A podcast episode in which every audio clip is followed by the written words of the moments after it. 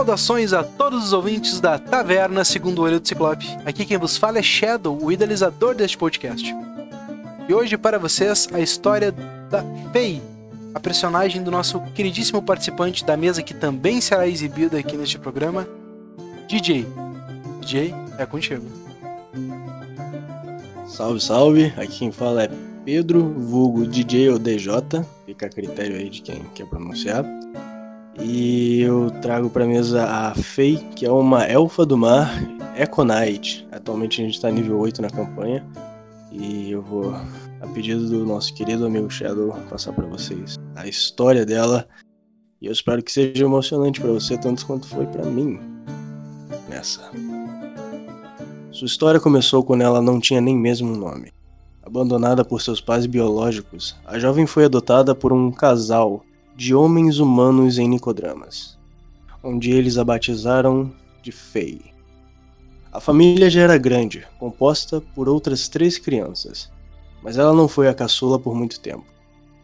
Contudo, da mesma maneira que outros pequenos se juntavam à família, alguns se afastavam para seguir seu caminho. Artan foi o primeiro. E o que fez mais falta o gnomo rechonchudo, desajeitado e muito inteligente eventualmente partiu para focar em seus estudos arcanos e fez sentir sua falta todo dia. A personalidade da jovem sempre foi impaciente, o que levou-lhe a se apaixonar imaturamente por um capitão de um navio pirata que estava de passagem pela cidade. De maneira impulsiva, ela decidiu que era sua vez de seguir o seu caminho e navegar ao lado do seu primeiro amor. Com apenas 15 anos, ela se esgueirou para dentro do navio enquanto ele zarpava. Mas para o seu azar era o errado. O capitão daquele navio era Jack Olho Rubro, um grandalhão arrogante e beberrento. Convencido pelo ditado de que mulheres a bordo trazem azar, sua primeira reação foi querer expulsar Faye. Mas a jovem, obstinada e teimosa, insistiu em provar o seu valor, até convencer Jack a nomeá-la como criado de bordo. O mar tornou-se uma das paixões de Fei, e o gosto de seguir para onde o vento soprasse tornou-se o seu gosto favorito. Ainda determinada a encontrar seu primeiro amor, ela, durante anos, trocou de tripulação em tripulação, conquistando posições mais elevadas até, eventualmente, tornar-se mestre de navio. As coisas pareciam tomar os trilhos, seu irmão caçula, Del, havia se juntado a esta mesma tripulação, depois de anos tentando reencontrá-la. E, cada vez mais, ela sentia que se aproximava do seu objetivo. Entretanto, Faye teve o enorme azar de presenciar uma negociação entre o seu capitão, um pirata da revelação, e um dos líderes da Concórdia. Sua sorte não parava de lhe trair, pois ela foi descoberta, fazendo de sua cabeça um prêmio. Graças a isso, ela teve que enfrentar seus próprios companheiros e seu irmão para poder escapar. O combate causou um incêndio no navio, quase ferindo seu irmão gravemente, mas ela não teve escolha a não ser fugir sem olhar para trás. Meses se passavam e Faye continuava sendo caçada. As coisas ficavam cada vez mais complicadas até eventualmente ela se ver contaminada por uma terrível doença, a maldita decomposição ocular. Como se os problemas já não bastassem, ela cada dia ficava mais e mais fraca.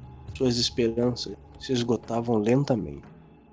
Contudo, os ventos finalmente sopraram a seu favor, guiando um agente da alma de cobalto até ela, que se prontificou em tentar curá-la infelizmente sem sucesso. Mas ainda assim, ele gentilmente ele deu um colar que, preveri, que preveniria que a infecção piorasse.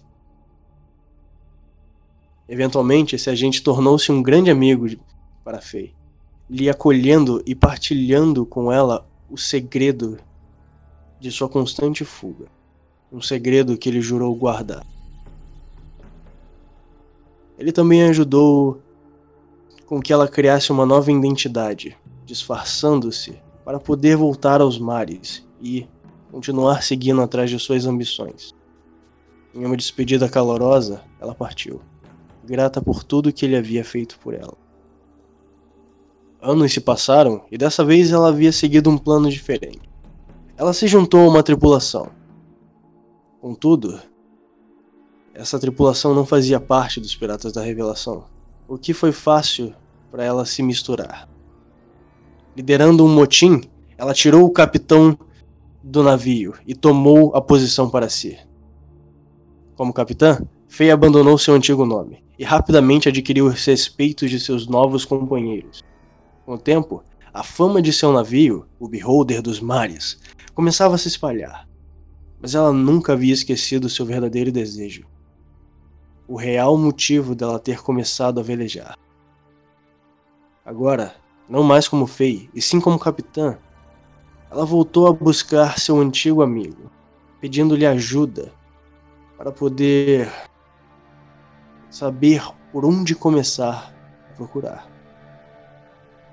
A contragosto, ele entregou-lhe um mapa misterioso que ele estava estudando, alertando-lhe os riscos, mas, ainda assim, impulsiva demais para ouvi-lo, ela seguiu.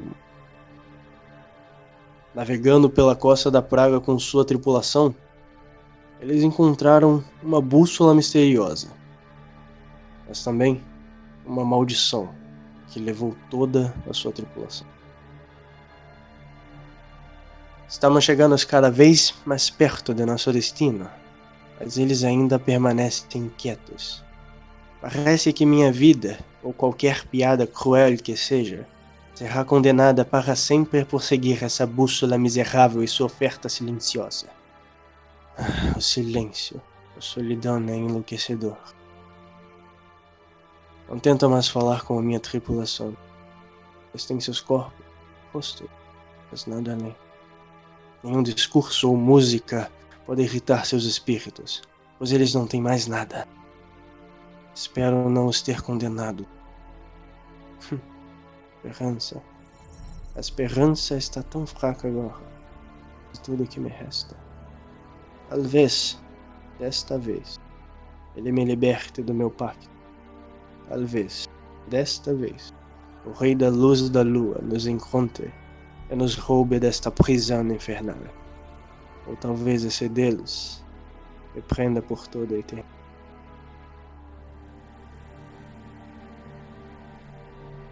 História. Agradeço a todos os ouvintes. Espero que vocês continuem nos acompanhando.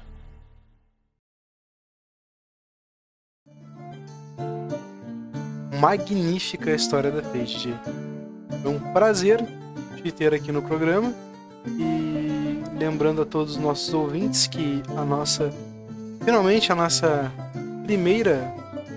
Primeira sessão da nossa campanha de DD, Os Fantasmas de Saltmarsh. Hum, a primeira sessão gravada, né? Uh, está para ir ao ar neste domingo. Agradeço a todos que ouviram até aqui e até o próximo episódio da Taverna Segundo o Olho do Ciclope.